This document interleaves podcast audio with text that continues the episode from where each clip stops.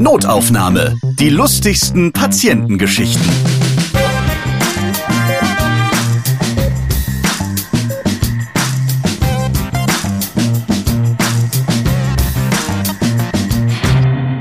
Hallo zusammen, schön, dass ihr diesen Podcast hört. Ich bin Ralf Potzus und hier erzählen Mitarbeiterinnen aus dem Gesundheitswesen von ihren lustigen Begegnungen mit ihren Patientinnen. Heute am Start ist Anja Gromball. Hi. Hi. Du bist in Thüringen geboren, genauer in Eisenach, und seit nun schon zehn Jahren Krankenschwester, meistens auf der Intensivstation, und zwar in Berlin-Köpenick. Bist also dem Osten treu geblieben. Ja, sozusagen, ja. Ich meine, einmal Ossi, immer Ossi, ne? Sonst verstehen die einen ja nicht. Anja, du bist geleast, eine Schwester auf Abruf, ganz normal im Krankenhausdienst mittlerweile. Erzähl doch mal für alle, die sich nichts darunter vorstellen können, was das genau bedeutet. Ja, also ich ähm, bin richtig angestellt bei einer Firma und die verkuppelt mich quasi mit den Stationen, wo ich gebraucht werde, wenn jemand krank wird oder wenn jemand spontan gekündigt hat oder gerade jetzt in der Pandemiezeit sind ja auch viele mal in Quarantäne und dann werde ich dann da eingesetzt auf den diversen Intensivstationen in Berlin. Aber ich kann mich auch direkt buchen lassen. So in Köpenick zum Beispiel bin ich ganz gern, da gebe ich immer schon meinen Dienstplan ab und die buchen mich dann direkt bei meiner Firma. Also es ist quasi schon wie ein normaler Job, nur äh, dass du nicht ganz dazugehörig bist. Fühlst du dich mitunter auch so ein bisschen fremd dann? In Köpenick inzwischen nicht mehr, nein. Also da gibt's auch mindestens einmal im Monat von mir einen Kuchen, weil ich so gerne backe und ich mache auch mit privat schon was mit denen. Also es kommt ja immer drauf an, wie man sich auch einfügt, denke ich mal, in die Gruppe. Ne? Und wenn man da Interesse zeigt, dass man das Team mag, dann wird man auch direkt angenommen. Mit Kuchen kann man alle bestechen. Sofort. Aber du fühlst dich jetzt nicht als Schwester zweiter Klasse oder so. Um Gottes Willen, nein. Also es gibt in jeder Branche schwarze Schafe, aber nee, ach, ich denke nicht. Für deinen sehr ausfüllenden und auch anstrengenden Job hast du ein ziemlich gutes Bild.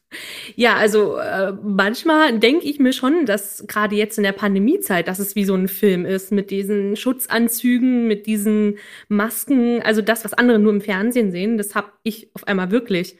Und ja, das ist echt krass. Ein Jahr haben wir jetzt schon Pandemie und ich check das immer noch nicht, dass das alles wirklich ist.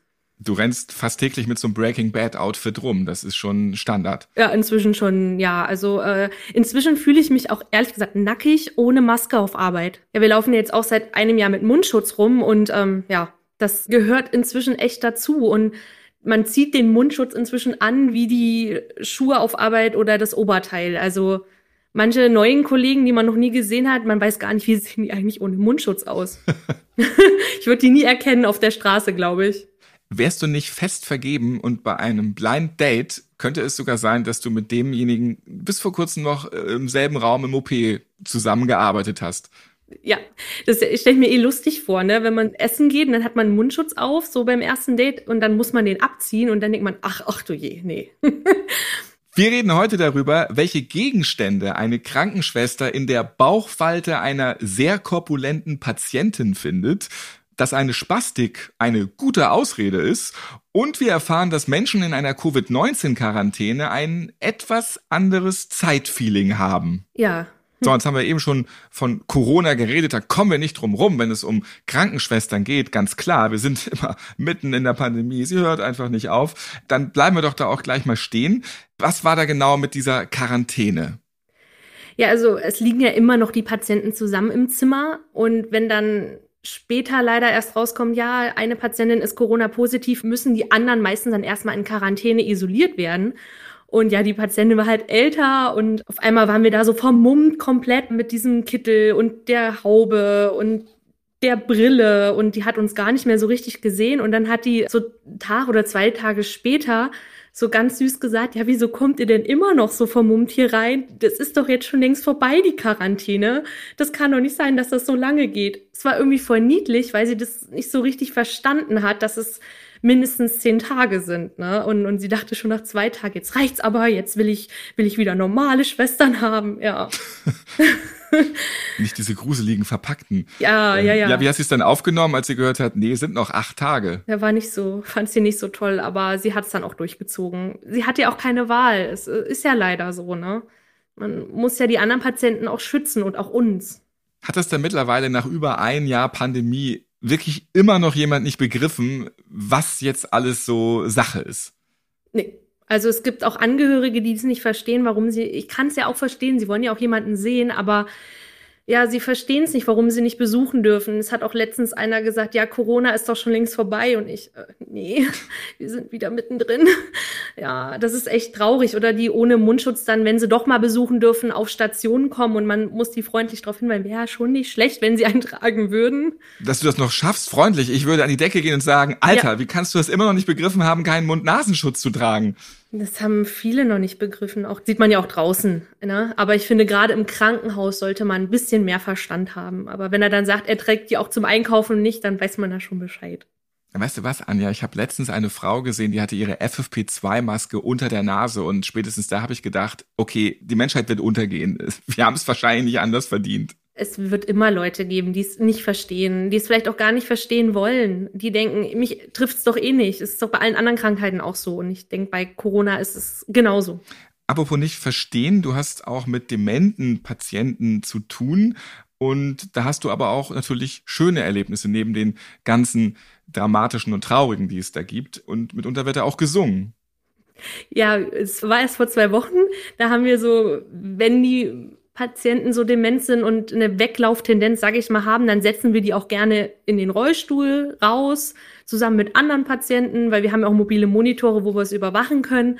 Und dann haben die die ganze Zeit irgendwelche Lieder gesungen. Und dann bin ich dann da so vorbei und dann hat die den Holzmichel angestimmt. Und dann kam dann auch noch die Ärztin und dann haben wir da zu vier, zu fünf richtig laut, sogar nicht nur musikalisch, sondern auch mit diesem Tanz, Hände hoch und so, den Holzmichel gesungen. Ich glaube, das ganze Krankenhaus, ganz Köpenick wird uns gehört haben, so laut wie das war. Aber es war einfach so witzig. Alle hatten Spaß und ich finde, das darf man nicht vergessen, dass man sich auch als Schwester manchmal zum Kasper machen muss. Und mit älteren Patienten bist du mittlerweile auch schon ganz schön Schlagertext sicher, oder? Ja, voll, voll. Ich habe ein FSJ im Altersheim gemacht und dadurch kenne ich so diese ganzen alten Lieder da von früher, sag ich mal. Du hast eben Weglauftendenz gesagt, die habe ich ja immer, äh, wenn jemand eine FFP2-Maske unter der Nase trägt, aber das nur am Rande. Achtung, Achtung, jetzt wird es eklig. Wir müssen jetzt über einen Unfall reden, den du als Schwester mitbekommen hast. Und zarte Gemüter, die müssen jetzt ganz tapfer sein. Ich glaube vor allem die Männer, oder? Ja, also ähm, ganz am Anfang, als ich in Berlin war, habe ich auf einer kardiologischen Intensivstation gearbeitet, ganz als, als feste Schwester, sage ich mal. Da war ein Herzkatheter täglich Brot und wenn ein Patient einen Herzinfarkt hatte, macht man einen Herzkatheter, um die Gefäße wieder aufzumachen. Und man geht dann über die Leiste oder über das Handgelenk und bei dem Patienten ist man über die Leiste gegangen und der hatte dann Bettruhe und der war halt auch schon ein bisschen älter, dement und wir haben dann so Bettgitter ans Bett gemacht, äh, damit er nicht abhaut. Und dann war der ab vom Monitor und ich, oh nee, und dann bin ich da rein. Und dann stand dieser Riesenmann, der war wirklich, also ich bin nur 1,59, er war riesig, mit seinem Flatterhemd, mit diesem OP-Hemd vor dem Bett und zwischen seinen Beinen lief das Blut ich habe so gedacht, oh mein Gott, bestimmt vom Herzkatheter, bestimmt blutet jetzt die Einstichstelle. Ich bin da auch gleich hingeflitzt und habe dieses OP-Hemd hochgehoben und meinen Kopf dann da reingesteckt. Ins OP-Hemd? Ja, also darunter, um, um, um, um quasi ähm, zu gucken, was Sache ist, weil die Leiste ist ja nun mal in der Mitte eines Menschen und habe gesehen, dass der Verband total trocken ist und dachte, wo kommt denn dieses Blut nur her? Das war auch schon eine äh, etwas kuriose Situation. Du stehst in Leistengegend unter dem Hemd von dem Patienten. Ja, die anderen Patienten werden auch gedacht haben, was macht die Schwester da? Aber man muss ja der Blutung auf den Grund gehen und dann, ja, jetzt wird's echt für die Männer, glaube ich, ein bisschen schmerzhaft. Habe ich zwischen die Beine geguckt und da sah ich seinen Hoden wieder so ein Hautfetzen runterhing und das Blut lief in Strömen. Oh. Und ich dachte nur so, boah, was hat er denn gemacht? Und dann habe ich so nach rechts geguckt und habe gesehen, dass er versucht hat, über dieses Bettgitter zu kriechen. Dann ist dieses durchgebrochen und er ist mit seinem Hoden da hängen geblieben und hat ihn sich da aufgerissen. Autsch. Ja. also vor allem das Krasse war, er stand einfach mal seelenruhig da und hat keinen Mucks gemacht. Also selbst mir haben meine imaginären Hoden wehgetan, aber, aber er stand da entspannt und so nach dem Motto, ja, Schwester, was ist denn los? Und ich so, oh mein Gott, musst du nicht voll Schmerzen haben? Es war echt lustig. Also lustig im Sinne von, weil er nichts gespürt hat. Das fand ich auch wieder gut. Das muss doch abartig wehtun. Ich meine, alleine schon das Wort Hodensack, Hautfetzen. Äh, ich krieg Gänsehaut. Ja, aber irgendwie, er war total entspannt, auch als wir den dann wieder zusammengenäht haben. Keinen Mucks. Ich weiß nicht, was mit ihm, ob er das nicht wahrhaben wollte oder ob er wirklich nichts gespürt hat. Ich weiß es nicht. Ich habe keine Ahnung. Kann man davon bleibende Schäden behalten? Der Hypochonder in mir kommt gerade ganz arg durch. Also ich glaube, wenn das ein Urologe ganz gut genäht hat, dann wird da alles gut. Das ist ja dann halt eine Narbe, die kann wehtun, aber ja. Naja, am Sack genäht werden, das ist, glaube ich, auch schon fies irgendwie. Wie ist das da passiert dann mit dem Nähen? Ja, das fand ich ein bisschen krass, aber der Urologe macht das wahrscheinlich öfter. Der hat dann einfach da den Hoden, wie er war, wieder zusammengenäht, diesen Hautfetzen da wieder rangenäht. Und, ähm, in dem Krankenzimmer, also jetzt nicht okay, ja, genau. äh, kurz mal ja. narkotisieren, nein, nein, wir schieben dich da rein. in seinem Bett, wo er vorher rausgestiegen ist. Ohne Narkose? Ja, er hat erstmal geguckt, ob er was geben muss, also ob er eine lokale Anästhesie reinspritzen muss in den Hoden. Aber als der Patient null reagiert hat beim Nähen, hat er gedacht, okay, wir brauchen keinen.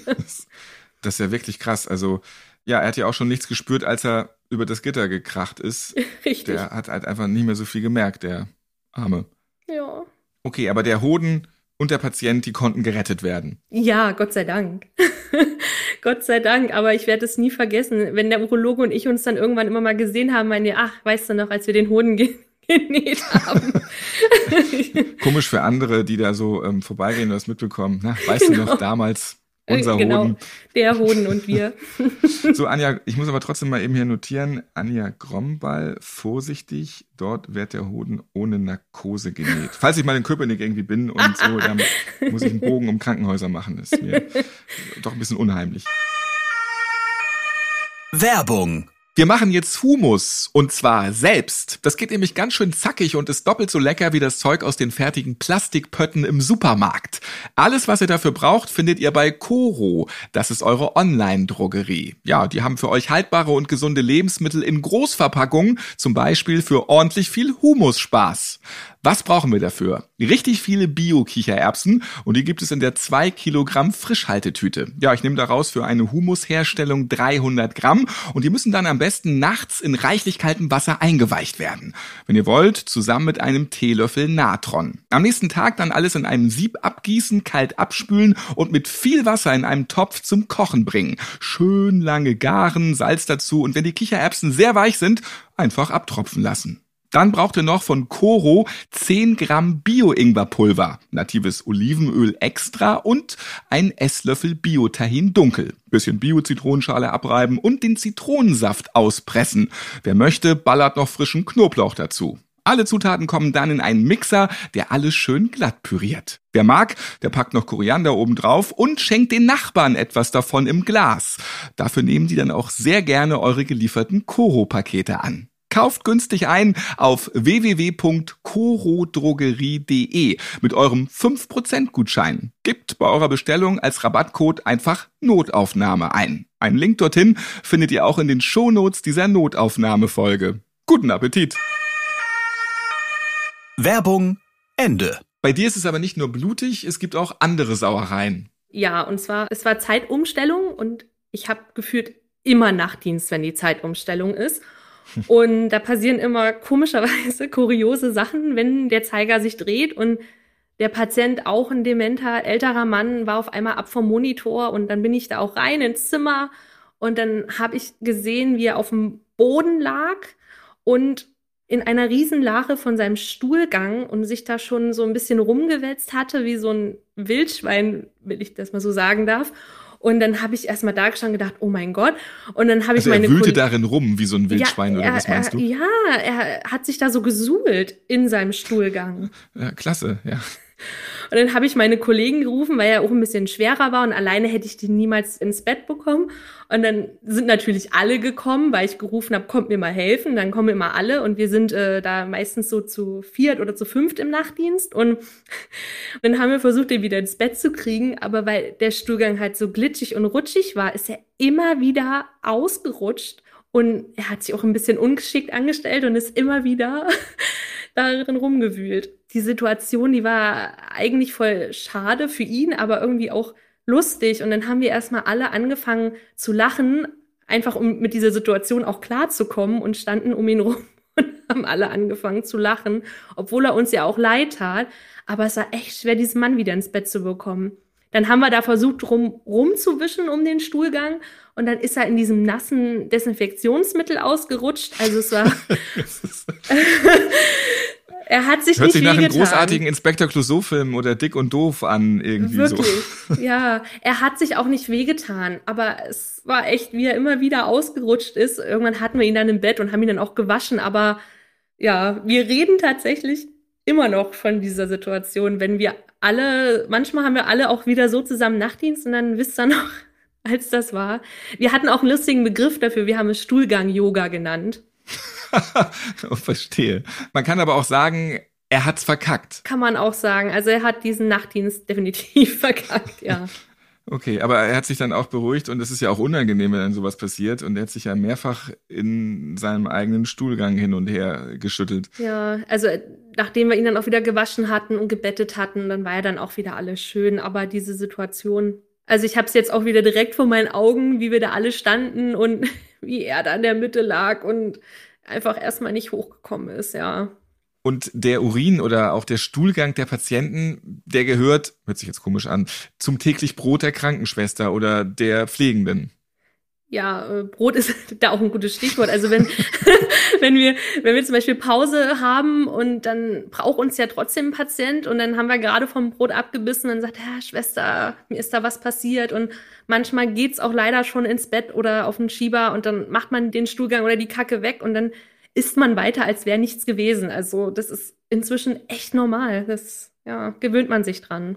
Und jetzt kommen wir zu einer Geschichte, da kann man sich vielleicht nicht unbedingt dran gewöhnen. Das ist echt schon, ja, es ist mehr als kurios. Du hattest eine sehr korpulente Patientin. Ja, genau, auf der Intensivstation und die kam vom Krankenwagen schon im künstlichen Koma und ähm, beatmet bei uns an. Und dann, wenn ein Patient kommt, dann guckt man immer, was hat der für Wunden, was bringt er mit. Man muss das alles dokumentieren, auch später, wenn mal irgendwas ist, das uns keiner sagen kann, dass es im Krankenhaus passiert. Und sie war halt wirklich sehr schwer und wir haben die Bauchschürze hochgehoben, um zu gucken, ob da schon irgendwelche Wunden sind. Das passiert ja. Und dann haben wir eine Fernbedienung gefunden, also so eine stinknormale Fernbedienung für den Fernseher. Und ein Dildo haben wir dann auch unter ihrer Bauchdecke gefunden. Ja, das war sehr kurios. Also die beiden Gegenstände haben sich in ihrer Bauchfalte so eingegraben. ja, genau, die waren da drunter, ja. Also versteckt, ja.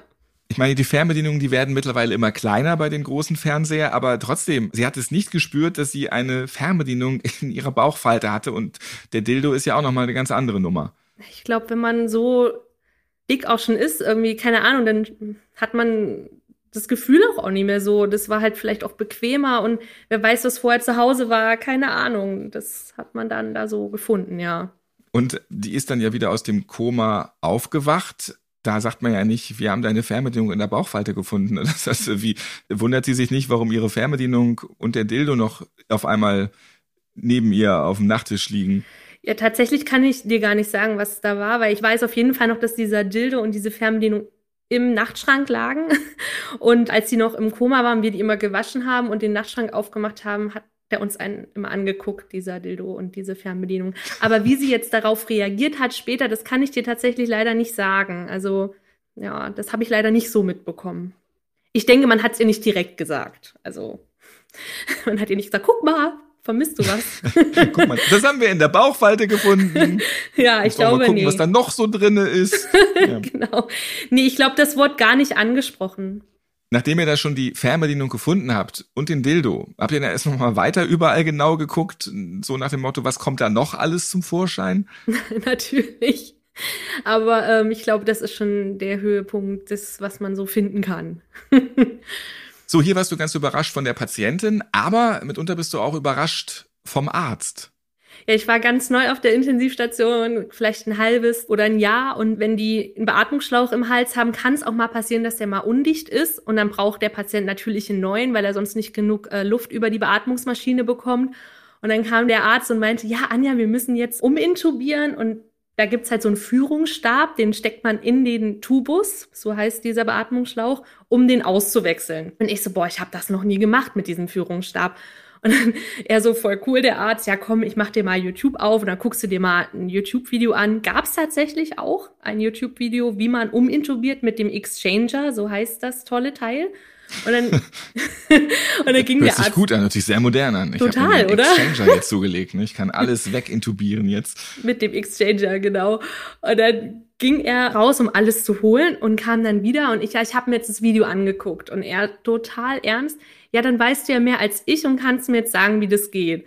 Und ich so, oh mein Gott, mir war richtig übel und ich, äh, okay. Und dann haben wir das auch gemacht und ich habe auch schon während wir das gemacht haben gespürt, okay, der hat mich veräppelt, der hat äh, das schon mal gemacht und das meinte er dann auch, ich habe dich natürlich verarscht. Ich habe das schon ein paar Mal gemacht, ich wollte nur gucken, wie du reagierst. Aber ich habe echt gedacht, kurze Zeit, er meint es wirklich ernst. Du hast gedacht, oh Mann, jetzt ist es soweit. Das Gesundheitssystem in Deutschland, es kapituliert endgültig. Wir ähm, behelfen uns jetzt mit YouTube-Videos. Genau, ja. Weil es halt auch, weiß ich nicht, also es hätte ja auch passen können. Man macht das halt nicht so oft zum Glück, aber zum Glück hatte er das schon gemacht. Anja, hier ist das YouTube-Video und die Säge. Viel Glück mit dem Patienten. Tatsächlich gucke ich mir öfter mal was über YouTube an, bevor ich, keine Ahnung, bevor ich irgendwas mache. Also jetzt zum Beispiel nicht im Krankenhaus, aber so andere Sachen. Ja, ja, erzähl nur an. Ich mache mir hier noch eine zweite Notiz, ähm, noch einen viel größeren Bogen machen. In Berlin, Köpenick, Anja. Ähm, alles, alles fein, alles gut. Ja, ja. Ist okay. Jetzt haben wir schon darüber geredet, dass du Umgang mit äh, vielen älteren Patienten hast, auch mit verwirrten, Dementen und du hast natürlich auch Umgang mit Behinderten. Und die können einen mitunter auch echt aus der Patsche helfen. Ja, das war noch tatsächlich kurz nach meiner Ausbildung in Thüringen, war ich auf einer Station für Querschnittgelähmte. Es war Sonntag und zwar langweilig und ähm, da haben wir Ball gespielt mit dem Patienten. Und ich total euphorisch den Ball zu dem Patienten geworfen, habe den Feuermelder abgeschossen von der Wand. Der hing dann, dann nur noch an einem Kabel. Gemütlich, es war ein guter Schuss, ja. War wirklich guter Schuss, aber so ja, typisch Frau unkoordiniert, ne? Und dann mussten wir natürlich den Techniker rufen, weil. Ach du, äh, ich würde es genauso treffen. Ich bin äh, total unkoordiniert beim Ball. Und auch sonst. Ja.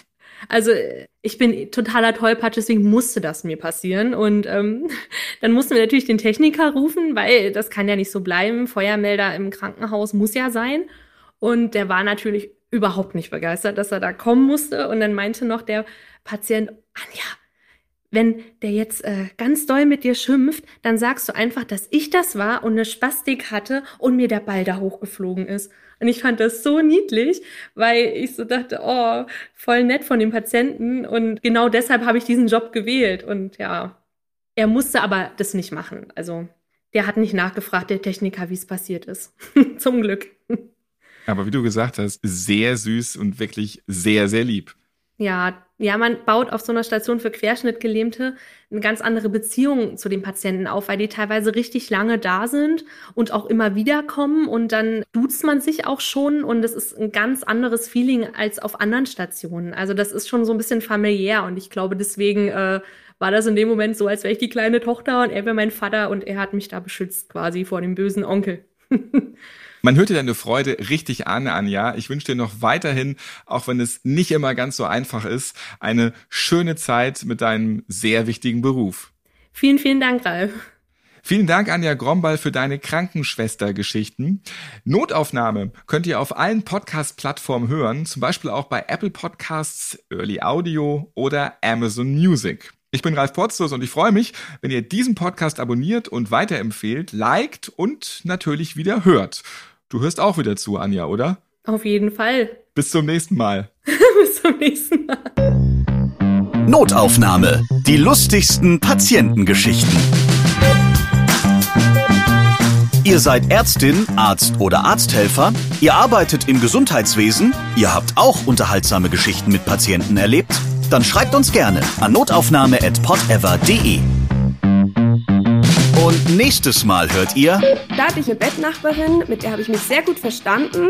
Und sie wollte nachts aufstehen, auf Toilette gehen, denke ich mal, und hat deswegen das Licht ausgelassen. Und da stand mein Infusionsständer und dann ist sie da volle Karacho gegen den Infusionsständer gerannt und dann stand sie vor meinem Bett, hielt sich den Zeh und ist so rumgehüpft und so, ah, ah. Dann bin ich natürlich wach geworden und dann ich so, haha, lustig wär's, wenn am nächsten Tag dein Zeh gebrochen ist. Ja, und dann war eben der nächste Tag. Sie wird wach und hat so einen richtigen Oschi-Zeh. Und dann wurde festgestellt, dass sie sich in der Nacht den Zeh gebrochen hat. Notaufnahme. Die lustigsten Patientengeschichten. Eine Produktion von Pot Ever.